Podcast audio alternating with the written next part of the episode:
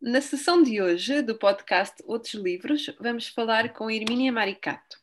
É um prazer estar aqui com a Hermínia, a quem agradeço a disponibilidade para conversarmos um pouco sobre a produção de cidade e o direito à habitada. A Hermínia tem um extenso currículo académico, mas também de ativismo político e cidadão. É professora aposentada da Faculdade de Arquitetura e Urbanismo da Universidade de São Paulo. Uh, é fundadora uh, do Laboratório de Habitação e Assentamentos Humanos da Faculdade de Arquitetura e Urbanismo da Universidade de São Paulo e numa relação entre a academia e a sociedade civil é membro de, do Comitê Nacional do, Brasil, do Projeto Brasil Cidades, a BR Cidades, criado em 2017. Foi secretária da Habitação no município de São Paulo entre 1989 e 1992 e vice-ministra das Cidades entre 2003 e 2005, no primeiro governo de Lula da Silva. Foi coordenadora do curso de pós-graduação da Faculdade de Arquitetura e Urbanismo da Universidade de São Paulo e membro do Conselho de Pesquisa da mesma universidade. É, foi professora visitante uh, no Canadá e também em Joanesburgo, uh, na África do Sul. Atualmente é professora visitante do Instituto de Economia da Unicamp e professora colaboradora do curso de pós-graduação da Faculdade de Arquitetura e Urbanismo da Universidade de São Paulo, para além de integrar também diversas comissões editoriais. E em 2020 recebeu a medalha de ouro da, da Federação Pan-Americana de Associações de Arquitetos, sendo a primeira mulher a receber este prémio. Debruçando sobre o direito à cidade, à habitação, os movimentos sociais, as desigualdades sociais a, a função social da propriedade, a relação centro-periferia, entre outros temas, escreveu vários livros, entre os quais uh, Para entender a crise urbana no projeto Cidade Contemporânea, com Reto Júnior, em 2019, Para entender a crise urbana, numa terceira edição de 2015, uh, O impasse da política urbana no Brasil, em 2011. São três dos seus livros mais recentes, articulando o seu trabalho académico com a militância e o trabalho político que tem desenvolvido. O seu trabalho tem chamado a atenção para diversas temáticas, ainda mais importantes no momento que estamos agora a viver. Perante a situação pandémica, saltam à vista uma série de questões que pareciam estar invisíveis. Vivíamos uma, numa certa aparência que tudo funcionava bem, mas nos últimos meses temos percebido que não é bem assim e que princípios neoliberais de produzir cidade assentes em trabalho precário e com baixos salários, desemprego estrutural, concentração de riqueza e de poder, aumento do preço da habitação e do arrendamento, especulação imobiliária, exploração extrema, dos recursos, alterações climáticas, mercantilização e privatização do espaço público, mas também o aumento da violência, são alguns dos temas que, que têm estado mais presentes no nosso dia a dia. Como mote para esta conversa, trazemos dois livros editados pela Outro Modo. Um deles é A Cidade em Reconstrução, Leituras Críticas 2008-2018, peço desculpa, que coordenei com dois colegas e amigos, o André Carmo e o Eduardo Ascensão, e que foi publicado em 2018. O seu pendor comprometido com imaginários urbanos alternativos é indisfarçável. E é com base nessa esperança de futuro para a cidade que este livro foi pensado. E o outro livro, O Brasil Contemporâneo e a Democracia, organizado pelo coletivo Andorinha, Frente Democrática Brasileira de Lisboa, publicado em setembro de 2020, que nos fala da conjuntura brasileira mais recente e é uma vontade de conhecer, divulgar e de levar mais longe o questionamento da realidade. Numa ótica multiscalar, as cidades e as metrópoles espelham muitas das transformações em curso, e é sobre estas transformações contemporâneas que vamos falar hoje. Comparar a dinâmica urbana brasileira com a portuguesa pode não ser fácil, pois falamos de contextos diferenciados. Contudo, é possível encontrar pontos de encontro, pontos que se tocam e podemos aprender, conhecer e refletir em conjunto, para produzir uma cidade mais democrática e igualitária e pensar com esperança sobre a produção social do espaço urbano. E é por aqui que gostaria de começar, Hermínia. como podemos uh, pensar sobre o direito à cidade para quem está a ser produzida a cidade? Bom, é, boa tarde. Eu não sei em que hora que as pessoas vão ouvir essa nossa conversa. Bom dia, boa tarde, boa noite. Eu agradeço muito essa oportunidade de estar com vocês. Eu tenho um, meu avô era português, então eu sempre tenho muito prazer em, em ter notícias, em conversar com é, os portugueses, as portuguesas, ter notícias de Portugal. É? Bom, uh, o direito à cidade, é, ele teve um período de, de uma certa ascensão do direito à cidade, que foi durante o, elf, o chamado welfare state, né? que foi um período que uh, alguns autores chamam 30, os 30 anos gloriosos, né? Hobsbawm, uh, alguns autores brasileiros também, porque foi um período de um capitalismo voltado para a inclusão social dos trabalhadores. Não é? E não foi um período onde você isso foi dado, foi um período conquistado, na verdade. Por quê? Segundo David Harvey, né, nós temos uh, um Estado uh, expandido, não é? o Estado das políticas públicas, um capital uh, fordista, um capital que produz produto massivamente para o consumo de massa, portanto, ampliou muito o acesso ao consumo, e os grandes sindicatos, é, que foram fundamentais nessa conquista de direitos no pós-guerra. É? Acontece que, a partir de é, 70, é, nós tivemos uma mudança forte, um declínio do welfare state e um crescimento do neoliberalismo, do chamada globalização neoliberal, que retirou simplesmente esses direitos, foi retirando até chegar ao ponto que nós nos encontramos, não é?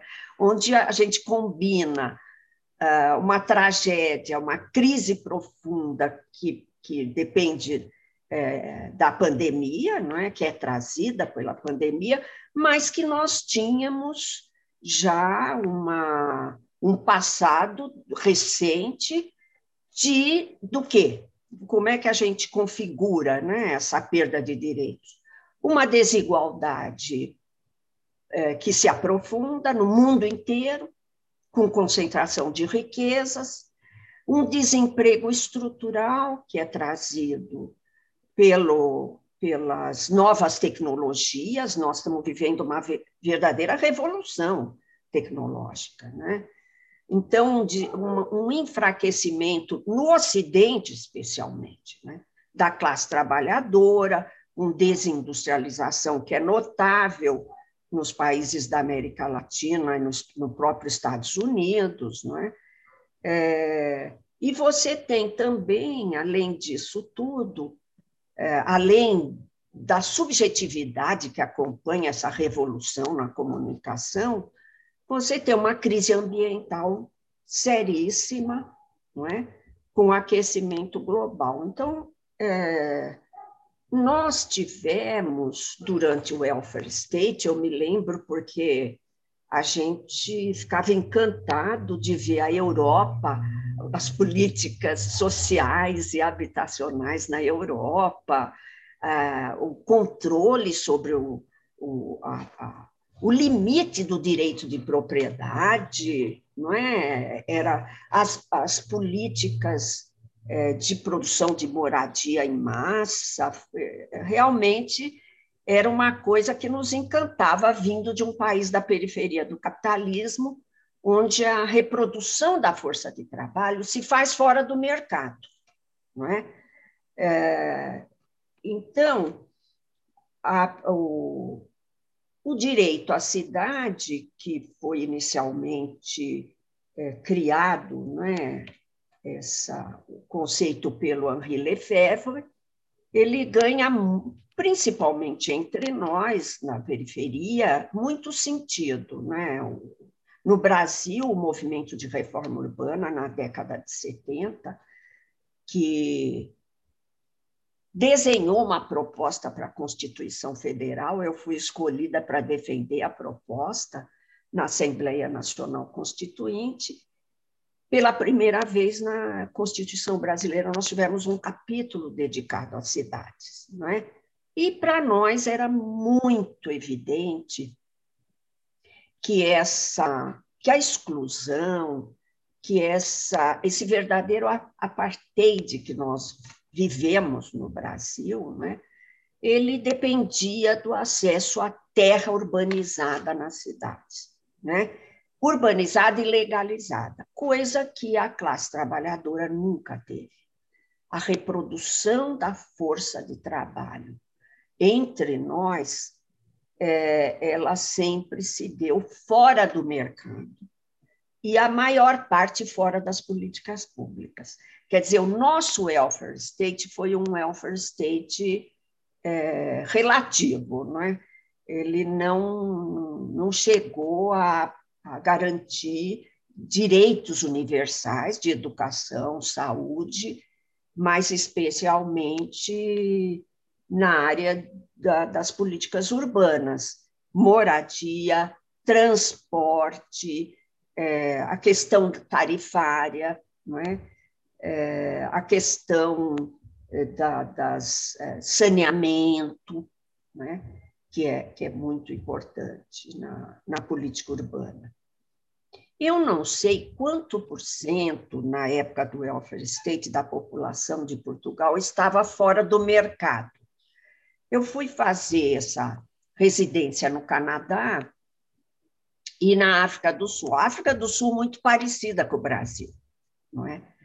É com, a, é, com a diferença que lá o, o, a segregação é, que tinha cor, tem cor, né?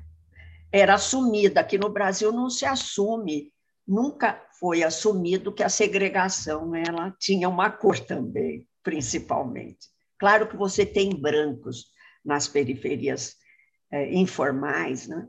nas nossas cidades, mas elas são predominantemente negras.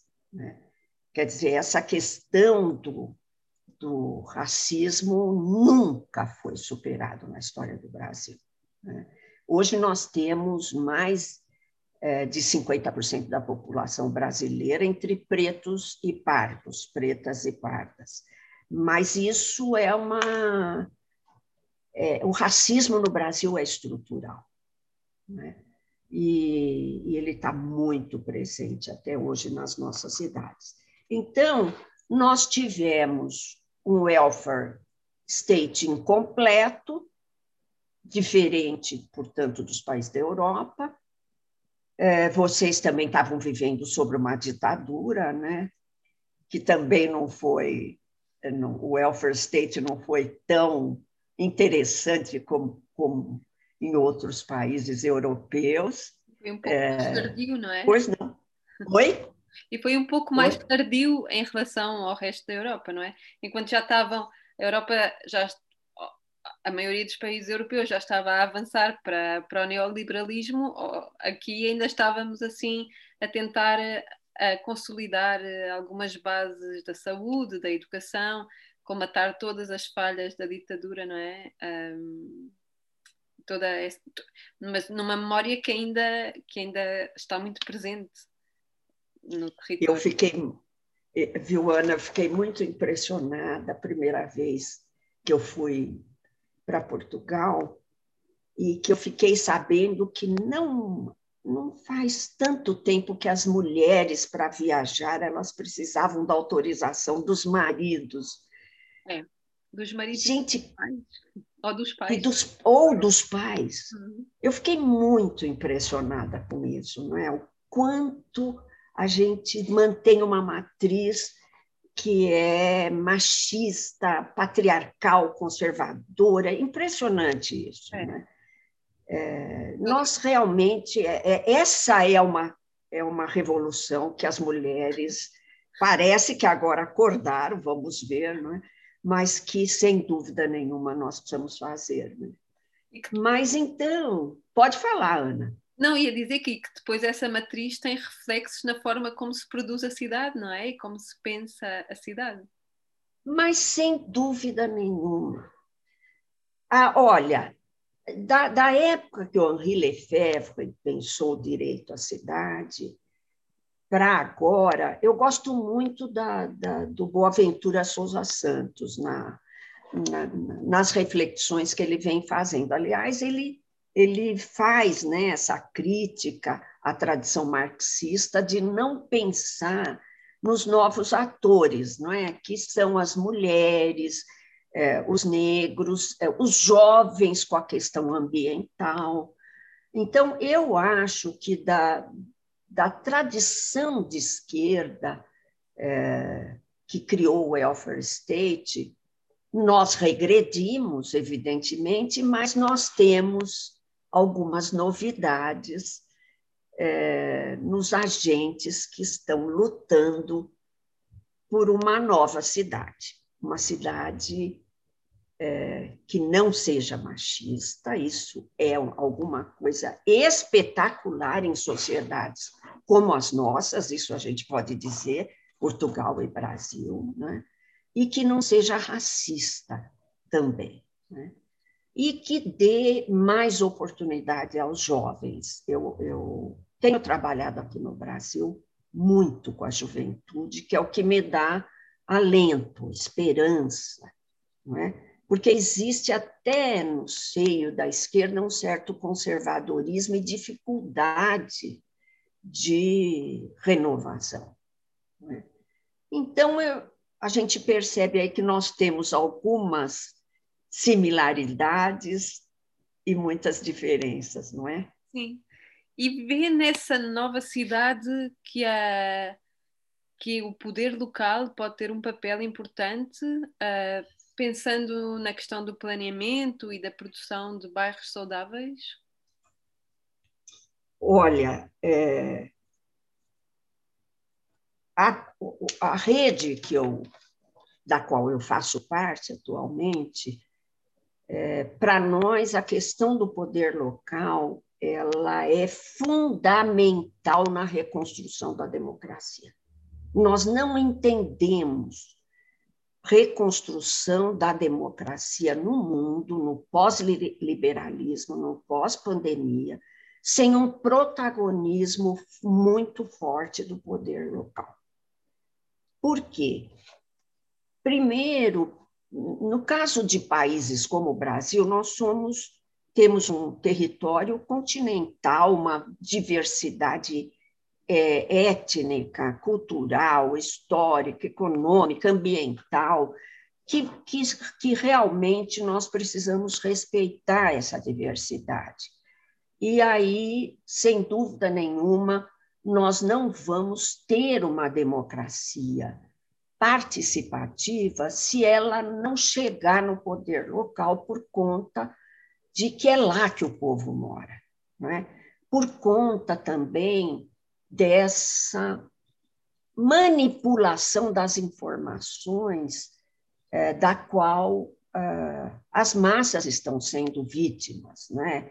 Fake news, é, uma, uma, uma seleção de ideológica do que é publicizado, do que constitui a mídia, por exemplo, além das, das redes sociais, não é? existe uma disputa muito forte de narrativas e que nós precisamos, sem dúvida, recuperar o corpo a corpo. É, veja, nós saímos da ditadura brasileira na década de 70 e reconstruímos um novo ciclo democrático que começa em 1985 no Brasil, é, graças ao, a, aos movimentos sociais graças aos, é, aos é, é, movimento da classe operária, da classe trabalhadora, dos sindicatos, e graças também às universidades que trabalharam com uma reflexão sobre o cotidiano da classe trabalhadora nas cidades. Tirou um véu que encobria uma é, uma vida de a vida diária. O Henri Lefebvre chama atenção muito para a importância do cotidiano, não é? Porque quando você abstrai a luta de classes em relação ao cotidiano da força de trabalho, você não percebe o quanto importante é o direito à cidade. Você não percebe o quanto os trabalhadores sofrem na mobilidade urbana todos os dias, mas especialmente as mulheres chefes de família. Especialmente porque elas têm jornada dupla, porque elas cuidam de filhos, elas sustentam famílias, e que no Brasil é muito alto esse número, na região metropolitana de São Paulo chega a 30%. Não é? Então, uh, os portugueses, ali, o Zé Carlos Mota, o pessoal que, que estuda demo, o poder local e democracia, eles chamam de democracia da proximidade. Eu acho muito interessante esse nome, não é?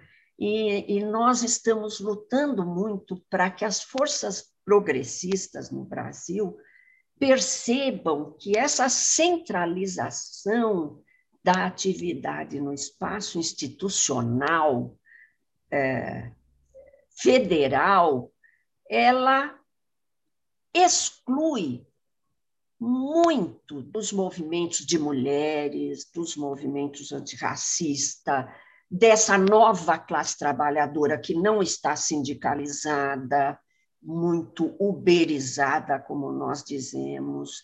Então, é necessário capilarizar, não sei se tem sentido essa palavra uhum. para os portugueses, é necessário levar para perto das pessoas, nos bairros, nas escolas, nas igrejas, nas praças, essa capilaridade da democracia, não é? Plano de bairros, por exemplo. Uhum. Isso está a acontecer em algum sítio uh, no Brasil? Alguns Olha, nós estamos.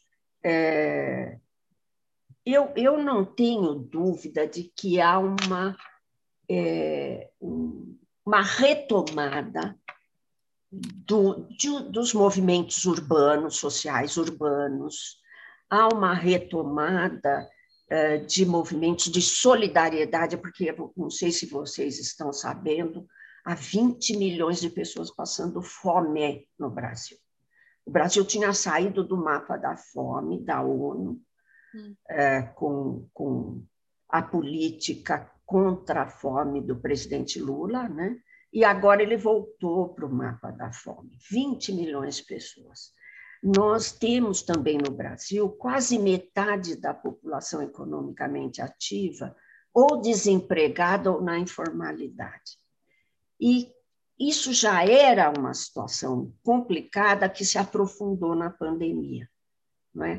E isso tem gerado muita, muito, muita iniciativa de entidades, de movimentos sociais, que, que me lembra muito a década de 70, embora nós estejamos em momentos de conjuntura muito diferentes, não é? porque o Brasil chegou na década de 70 depois de 40 anos de um processo de urbanização com industrialização crescendo 7% ao ano. A partir de 70, o Brasil se desindustrializa. Não é? E aí nós temos um declínio da força da classe trabalhadora, nós temos um, mesmo é, com é, o avanço das políticas sociais do, do período Lula e Dilma, nós tivemos uma regressão na vida nas cidades, na, no transporte, na moradia, na violência. A violência aumentou aumentou muito nas cidades o número de, de negros, jovens negros, é, que são mortos pela polícia é, é, no Brasil é algo extravagante. Né? e o feminicídio, né, que são mulheres é, atacadas por seus companheiros. Né? Então, é, foi um, é um período de violência e um período em que também a, o saneamento, apesar da legislação avançada, nós temos leis avançadas no Brasil, é, desde a Constituição Federal, Estatuto da Cidade, Legislação Federal da Mobilidade, Resíduos Sólidos, Estatuto da Cidade. O Brasil ele é, ele é muito é, marcado por um discurso distante da prática, por uma é, o Sérgio Buarque de Holanda fala, né, por uma distância entre a retórica e o real. Então, nós temos leis e planos, não nos faltam leis e planos, mas a aplicação ela foge. É, ela, é, ela, é, ela tem muito baixa efetividade. Por exemplo, a função social da propriedade. É? Metade, mais de 50% das nossas cidades, da nossa população, está fora do mercado imobiliário. É diferente da Europa. Tanto, né? dentro, tanto no centro da cidade como na sua periferia? Não. Em geral, a, a, a, a instalar o assentamento residencial da, da, população que tem abaixo de três salários mínimos é mais periférico, não é? É, a, é, a, é uma extensão imensa de loteamentos clandestinos, ilegais, com ocupação do solo uh, do tipo favelas. Né? As favelas não são a regra, a regra é muito mais aquela ocupação informal. Né? O, o sujeito pode ter comprado um pedaço de terra, mas é um pedaço de terra que não tem registro, é, é um pedaço de terra que não é, a, a, construção não tem projeto, não tem participação de arquiteto, engenheiro, não é, não tem licença da municipal para construir e, e, a construção é feita pelos próprios moradores, né? Eu fiz um filme em 1975, eu produzi, chama Fim de Semana. Eu sugiro que vocês deem uma olhada, porque ele é ele até hoje é atual, parece mentira, de como é que a periferia da, das cidades brasileiras, das metrópoles principalmente, é produzida. Chama Fim de Semana, a direção é do Renato Tapajós. Ele já passou de um milhão de visualização, porque faz tanto tempo, não é? faz 45 anos já, não é? Já. E está lá, é um filme documentário que sempre fez muito sucesso, e que até hoje mostra como é que a nossa periferia é produzida. No centro antigo das cidades, nós temos os chamados cortiços, hum. não é? E que vocês têm um pouco também, pelo que seria, eu. Seria um pouco as vilas operárias, não é? Podia ser alguma coisa semelhante, que são, são construções no centro da cidade habitadas por várias famílias algo assim. Isso, isso. É que vilas operárias para nós é, lembra outra, eram conjuntos habitacionais uhum. novos tal. E o cortiço é a ocupação de velhos é, imóveis uhum. por várias famílias, como você falou, várias famílias ocupando cada uma um cômodo com um banheiro coletivo. Sim, por aqui, aqui, por exemplo, no, vá final dos anos 60, anos 70, uh, com o êxodo rural, uh, havia muitas situações em que havia partilha de casas, uh, uma casa para três ou quatro famílias, não é? E, e essa ausência de, de, de, habitação, falta de habitação para, para acolher todos, também levou depois à construção de bairros na periferia de autoconstrução. As próprias famílias foram fazendo as suas próprias casas, não é? Que depois levou à, à instalação de muitos bairros de lata nas periferias da cidade de Lisboa. Sim, eu fui, eu tive a oportunidade de, com o coletivo Andorinha, visitar né, a periferia de, de Lisboa. eu acho que existe uma diferença muito grande no, nos números. Vocês também têm uma especulação fundiária que é impressionante, não é? Não, não, não existe uma implementação da função social da terra muito forte, e, é, e eu pude ver a autoconstrução. Agora, os números são muito diferentes, porque em certas cidades brasileiras a autoconstrução é regra, não é exceção. Não é? É, é uma coisa. Se você pegar um município na periferia da região metropolitana, qualquer aqui no Brasil, em geral, você passa de 50% a autoconstrução de moradias. Né? Sim, pois os, os, números são bastante diferentes em relação à situação. Sim, sim, e também uma coisa que para mim me impressionou é que Portugal tem uma população menor que a região metropolitana de São Paulo, não é isso? Sim. É... Os nossos 10 milhões. Isso, isso. É. Sim. É, o, é o município de São Paulo. Né? Então, é, é, é, eu fiquei pensando, é uma escala que é possível manejar. Né? Às vezes, quando eu tive na Índia, eu voltei achando que o Brasil era mais simples, né?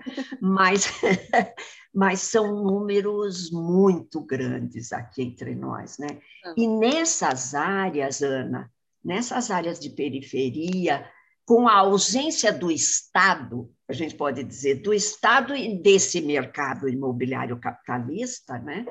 você tem aí uma ocupação de, do, de crime organizado, milícias, religiões conservadoras que prestam um serviço social, não é? Então, essa é uma situação muito mais dramática, evidentemente, que a de vocês. Uhum. Sim. É, é, essa parte é bastante mais problemática e difícil de resolver, imagino. Um, que depois Nós violência que, que dentro de um contexto económico ainda mais desfavorável, não é? Vai, vai gerando outro tipo de, de situações. É. É... Nós tivemos um período, Ana, que é muito interessante, das prefeituras democráticas. Década de 80, 90, foi muito interessante. Orçamento participativo, urbanização de favelas, esses centros de educação unificada para jovens e crianças com aulas sobre aulas sobre arte, cultura, esporte, se, se, esse, se esse ciclo tivesse tido continuidade, o Brasil teria mudado. Eu fui secretária municipal em São Paulo de habitação. É? Fiquei quase maluca, mas avançamos muito. E com uma prefeita que era maravilhosa, era uma mulher, a Erundina, incrível. É? Na, naquele período, a gente tinha uma uma produção original uh, de política urbana, mas que ela foi sendo, infelizmente, eh, abandonada. E encontra uma razão muito específica para esse abandono? Pois é, eu já escrevi sobre isso, né? Um, um, esse livro para entender a crise urbana, não, não foi. É, é, eu vou lembrar já já, que é o livrinho preto. Né?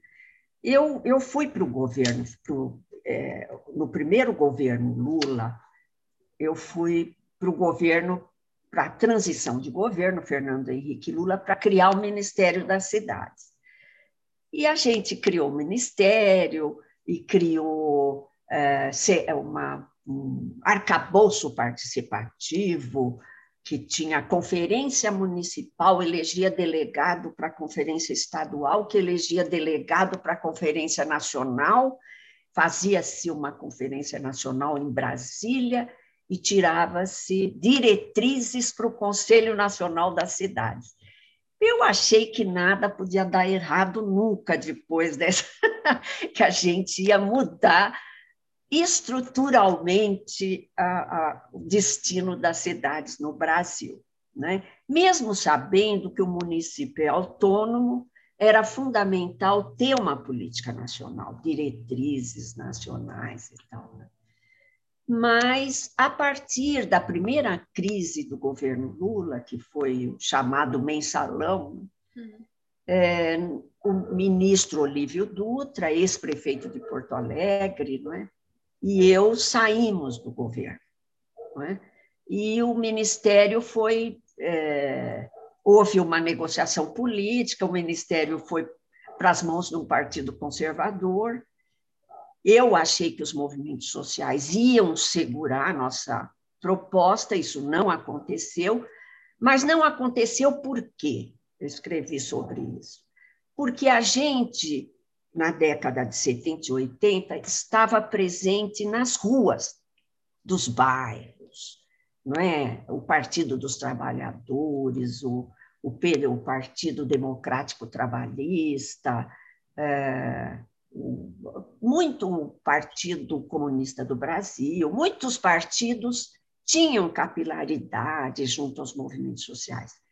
E, e, e essas forças foram deixando o território das cidades para se concentrar no espaço institucional. Quer dizer, o problema era eleição, mandato eleitoral, eh, e aí Elegemos um operário, presidente da República, coisa que não foi pequena, não é? mas desistimos, nos afastamos daquela democracia é, desconcentrada, não é? descentralizada. Para você ter uma democracia forte, ela precisa vir de baixo.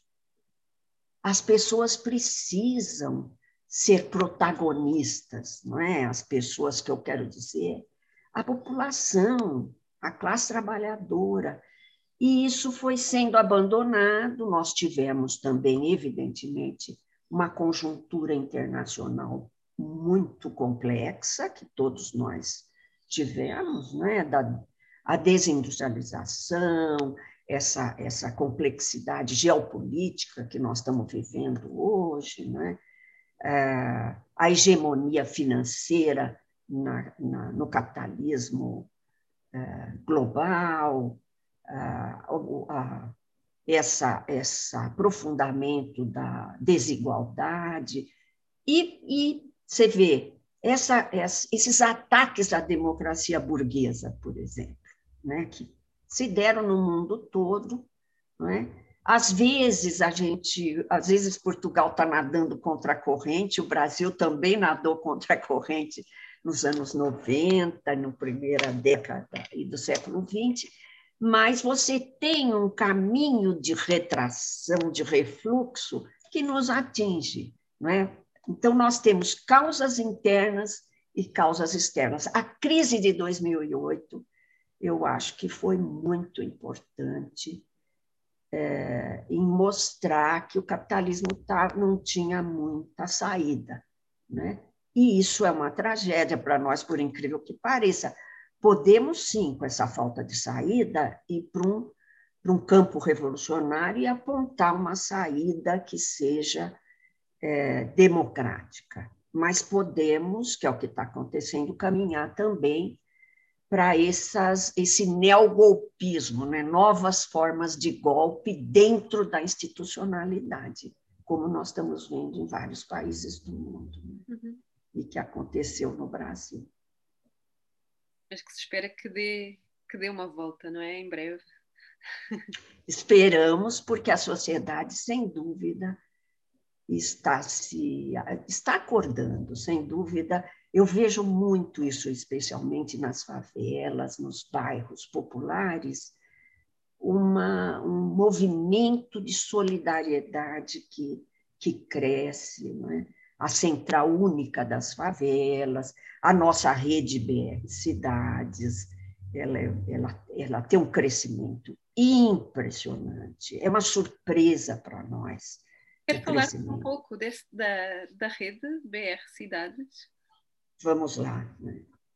Bom, é, eu que passei por cargos públicos e é, passei pela academia durante 50 anos, quase, né?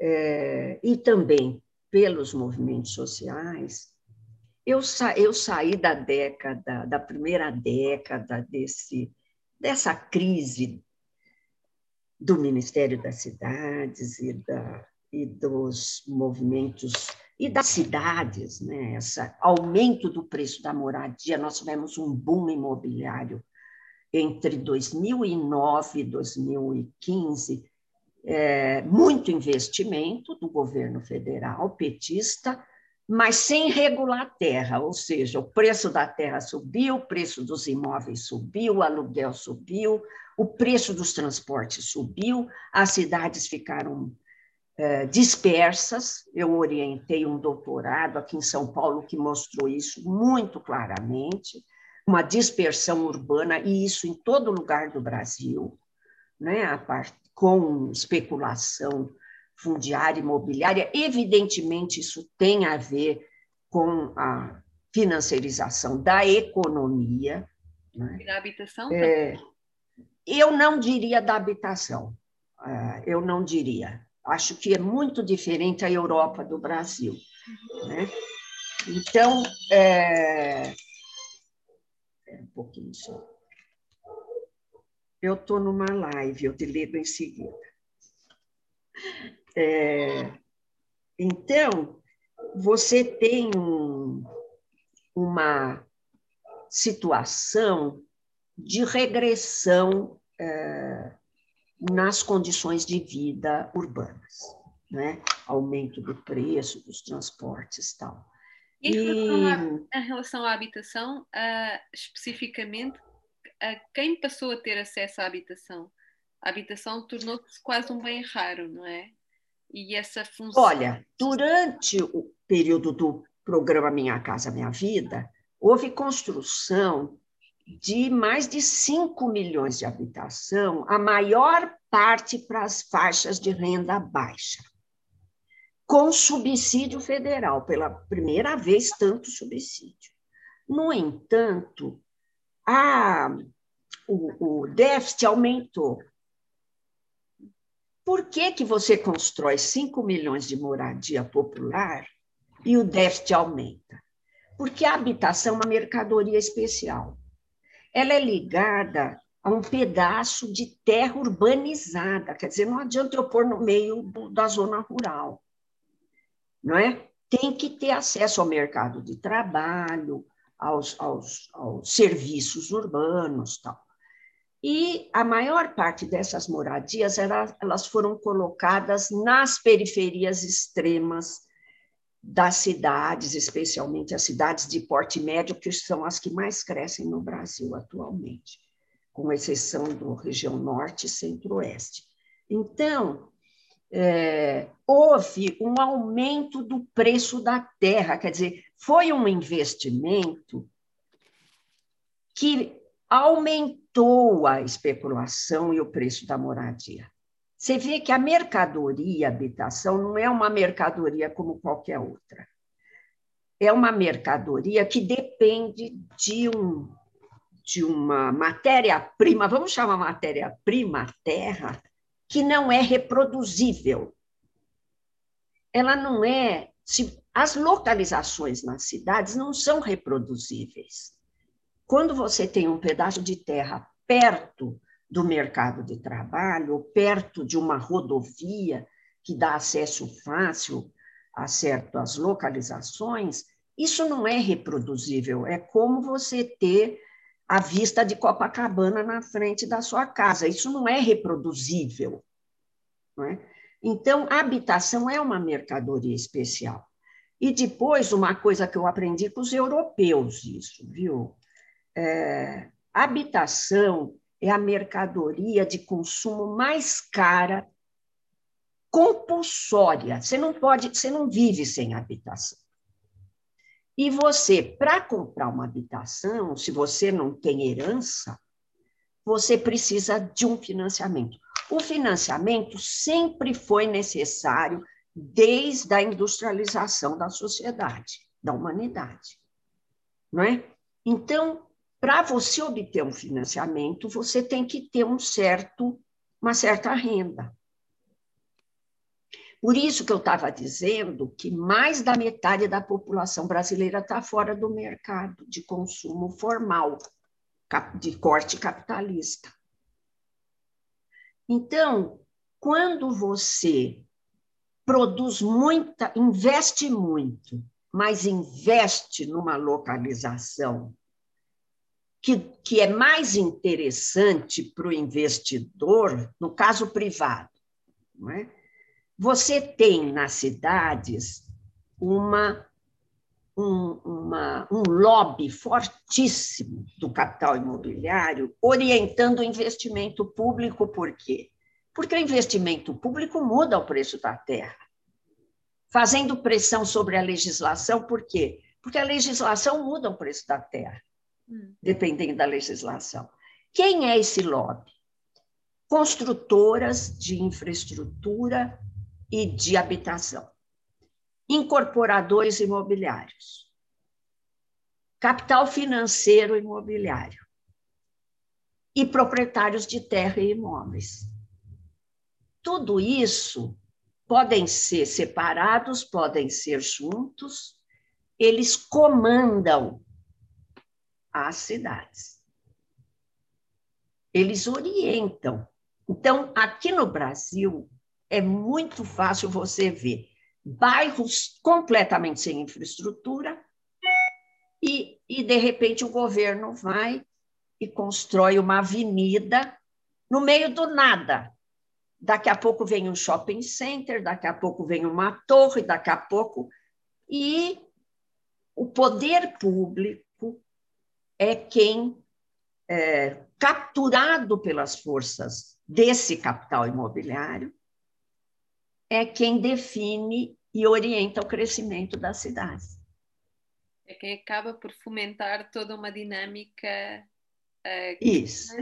e, e que vende o território, acaba por vender, não é? Isso aí. E aí eu estava eu tava muito desgostosa, porque a gente chegou a ter um ciclo de prefeituras onde o pessoal participava do, do, orçamento público, gente. O orçamento público é tudo de importante. Hoje está na mão da financiarização, quase, e, do, e da especulação imobiliária. Né? Então, é, eu estava muito descontente, eu me aposentei e falei: bom, eu sou, agora eu vou trabalhar com a sociedade civil, eu não tenho mais amarras, não é? E eu acho que o conhecimento é revolucionário quando ele chega nas bases. E as bases precisam receber informação, as massas. Uma coisa que o Edgar Morin, que é francês, falou recentemente também, é que a transversalidade do conhecimento é revolucionária. Então, eu acho que eu falei, bom, eu tenho alguns anos para dar uma contribuição, que é da gente repensar cidades do Brasil.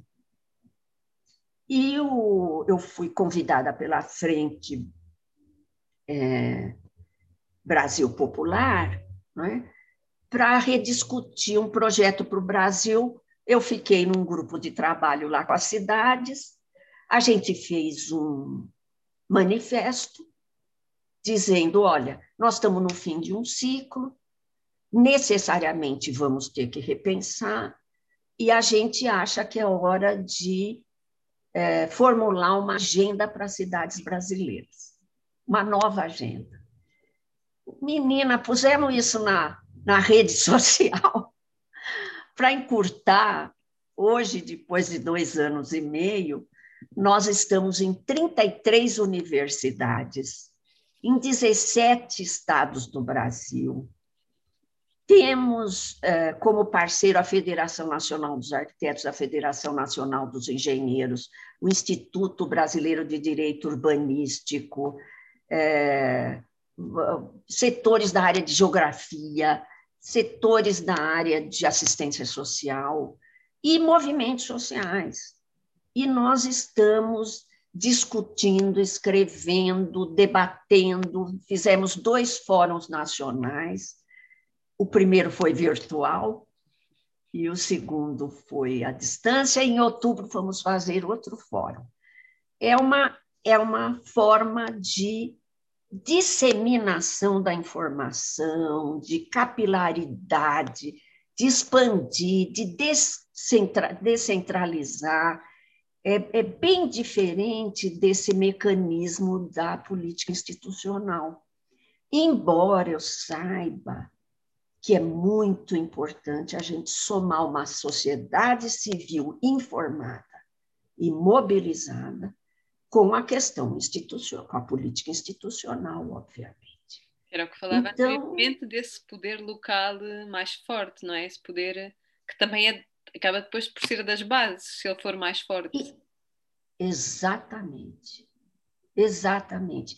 Você sabe que nós tivemos alguns prefeitos recentemente, uma prefeita num município pequeno do Nordeste, que mostrou que dá para fazer muita coisa é, no poder local, com participação social. Muita coisa.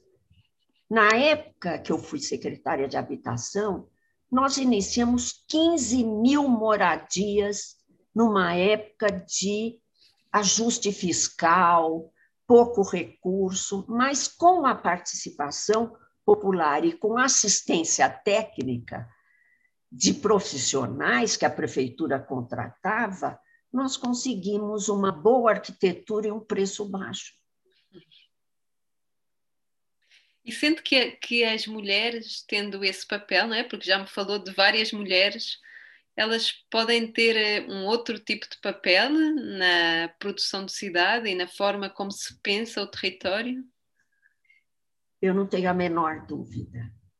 Eu falei, a gente não quer, não quer é, combater os homens, mas a gente tem uma sensibilidade que, em geral, os homens não têm, de cuidar. Nós somos cuidadoras, não é? e nós enxergamos certos espaços que não é simplesmente do poder centralizado. É? é outro tipo de poder, compartilhado. Hum. Quando no início eu estava a falar dos 30%, 30% da população eh, eram mulheres chefes de família, não é? Que tinham esses duplos. Em São Paulo em São Paulo, isso dá que pensar, não é? Qual é que é o papel da mulher uh, no território e de que forma é que, é que ela é colocada muitas vezes à margem dos processos de decisão e na, nas hierarquias, não é? E depois também uh, na questão da participação, de que forma é que se participa. Mas quando nos deparamos aqui em Portugal, muitas vezes são as mulheres que encabeçam a, a defesa da, da habitação e, a, e, essa luta coletiva pelo direito à habitação. Quando percebemos, por exemplo, quem vai às câmaras municipais pedir uma casa uh, são as mulheres uh, que têm a. As mães, mães de família, e, muitas. Isso, isso, eu ia dizer mesmo isso, não é? Que têm a cargo os filhos, mas depois também os pais. Uh, então é, esse, esse papel uh, fica muito presente, só que depois é muito afastado para, para uma margem e torna-se quase invisível, não é? Não, não se fala, em Portugal não há muitas mulheres presidentes de Câmara, por exemplo, são, há algumas, mas não são, não são muitas, uh, em comparação com os homens, não é? Também tem vindo a, a aumentar o número de mulheres em cargos diretivos, mas também não são as mesmas, ainda se discute uma série de questões ao nível dos salários, uh, da divisão do trabalho doméstico, não é? esse papel ainda, ainda está muito reservado às mulheres em alguns contextos, mas é muito curioso ouvi-la falar como, tendo um papel de destaque de governo de cidade, não é? Como é que as mulheres podem olhar para o território de, de uma outra forma. Sim. Essa prefeita Márcia Lucena, eh, da Paraíba, ela, ela fez um, com assistência técnica, ela, eh, de, na área de habitação, ela fez um governo impressionante, numa cidade pequena. É realmente uma coisa que eu aprendi, quando você usa bem os recursos, eles, eles parece que se multiplicam, sabe? E agora o que a gente vê é essa se inúmeras obras que são elefantes brancos, na época da Copa do Brasil, Copa do Mundo no Brasil, isso aconteceu, estádios gigantescos, é, muito, muitas é, obras voltadas é, ou para o automóvel andar, não é? A desoneração, aliás, na compra de automóveis foi uma tragédia para nós, né? E também é, você tem metrôs. Isso foi uma tragédia. Em várias cidades brasileiras, metrôs, BRTs, VLTs, que não seguiram aquilo que o povo mais precisava na área do transporte, mas, como eu falei, são obras viárias e não, imobiliárias e não viárias. Quer dizer, obras para aumentar o valor do, dos imóveis. E, e, do solo ao mesmo tempo, não é? E do solo, é. É isso aí. Então, sabe, é, nós estamos, eu fui há dois anos atrás falar numa igreja, na década de 70 eu ia muito, porque a igreja católica era muito avançada com a teologia da libertação. E agora parece que está começando a voltar, né? Tinha 400 pessoas. Aí eu pus um mapa do município de São Paulo na, na tela e mostrei que, em média, uma pessoa na periferia onde eu estava, onde nós estávamos, vivia 25 anos a menos, em média, do que as pessoas que moravam nos bairros mais é, sofisticados, mais valorizados. E a diferença no preço do metro quadrado, evidentemente, tem que ver com isso, não é? Você tem uma vida mais longa, porque você tem acesso aos hospitais, ao, você come melhor, você tem respira melhor, é? essa coisa de tem um saneamento básico, não é? Tem, exatamente. Aqui é essa, essa questão colocou-se muito uh, quando no primeiro confinamento, não é? Há um ano, em março de 2020, o governo pediu para ficarmos em casa, não é? Para trabalharmos e para estudarmos à distância. Mas aqui é a questão que se coloca é quem é que pode ficar em casa? Porque nem toda a gente tem é. condições para ficar em casa. É. Há pessoas que não têm um quarto com janela uh, para arejar a casa, não é? Que era o que toda a gente pedia. Então esta, essa, essa, essa base quase universal, esse direito da habitação, não é? Um, que agora é espelhado no que nos acabou de dizer, na questão da, da longevidade, uh, na pandemia foi muito concreta, ou melhor, continua a ser muito concreta, é, não é? E, Sim. E é, e é bastante problemática. Uh, a, a, uma outra é. escala, obviamente, é. diferente do é. Brasil, mas, mas é bastante até questionável até que ponto é que podemos ainda viver uh, numa sociedade que pensa isso, não é? Da, da, financiarização, da mercantilização do território, de, de, um neoliberalismo cada vez mais competitivo, mas depois, por outro lado, temos, por outro lado, ao, ao mesmo paralelo, não é? Que vive às custas de, de, uma população que vive em habitação precária, que não tem luz, que não tem esgotos, que não tem condições de salubridade mínima. Salubridade, como você falou e, e, que depois desenvolve uma série, uma série de questões, não é? É. A, a tuberculose voltou uh, na maior favela do Rio de Janeiro por isso, por falta de insolação e aeração e ventilação. São quartos, né, uma densidade que elimina o, a ventilação. Sim. Isso é gravíssimo. E, e, que não tende, não tende a diminuir, não é? Com o aumento da, da exclusão e da marginalização das pessoas. É. é.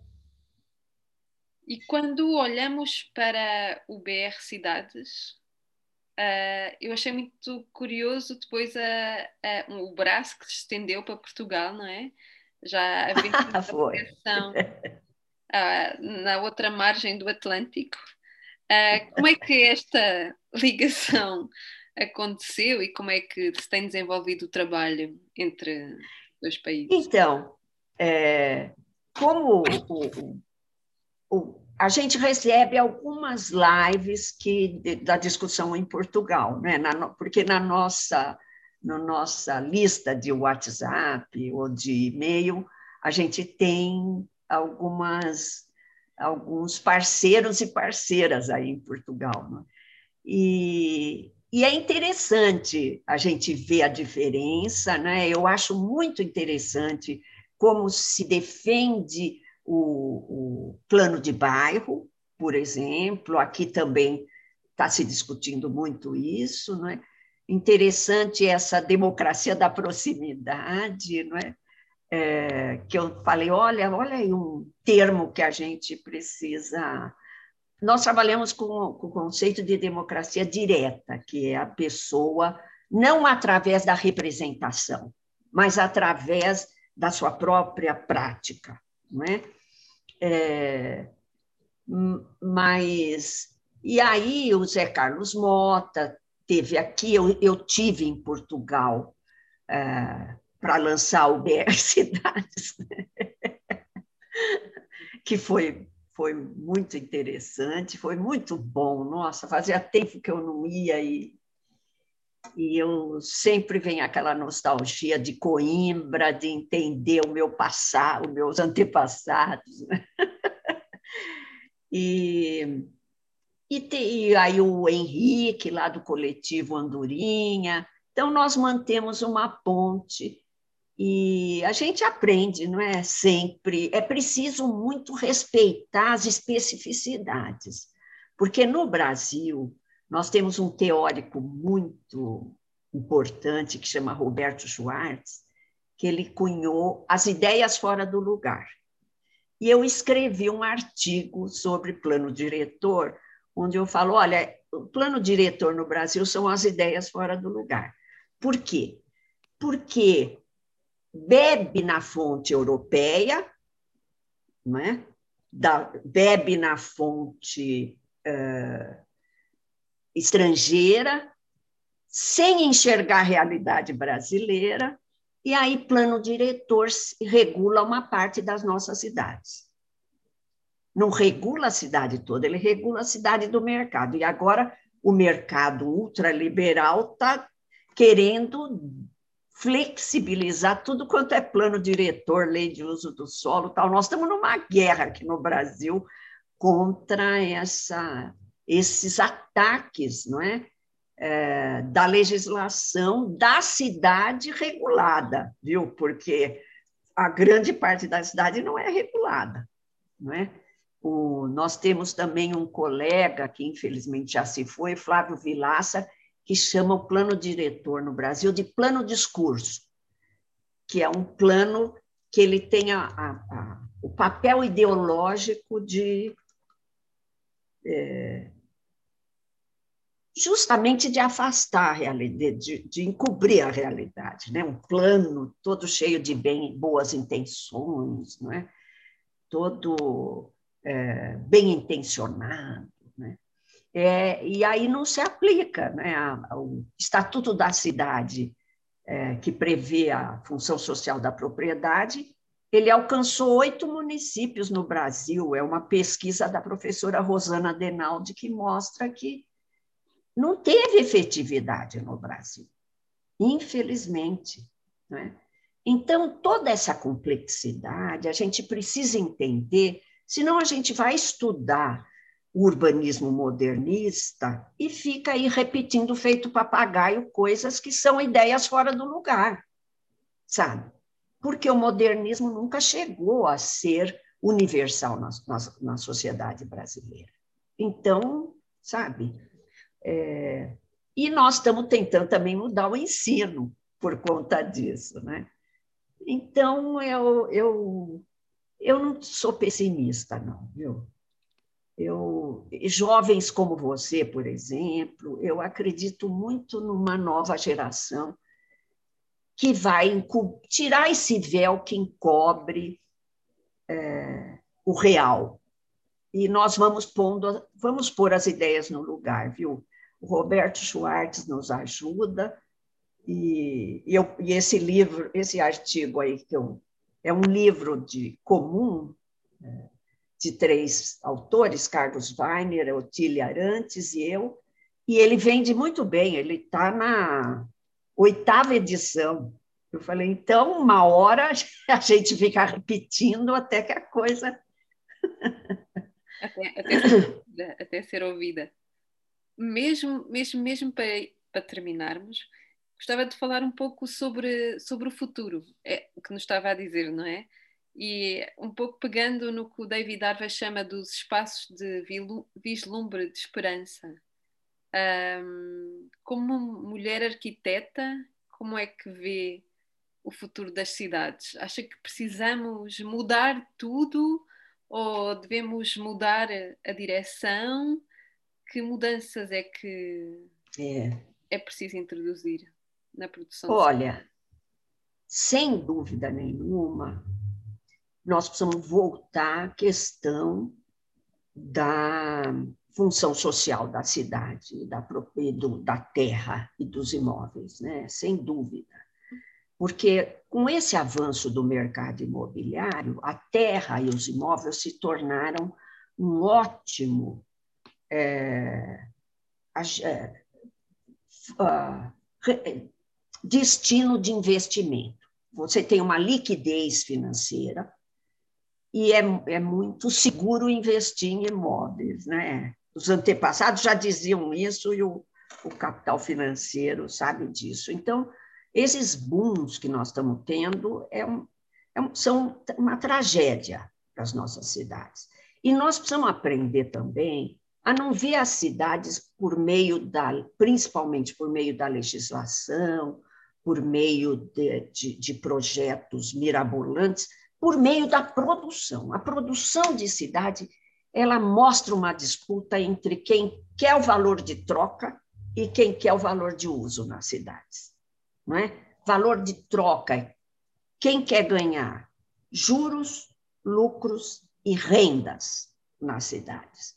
E quem quer uma boa moradia, um bom transporte, a uma distância razoável. Se for por no, mais longe um, um, transporte razoável, enfim. É, existe uma oposição muito forte entre essas duas visões. E o que, que eu quero da cidade para o futuro? É mais valor de uso, é óbvio. É mais acessibilidade, não é?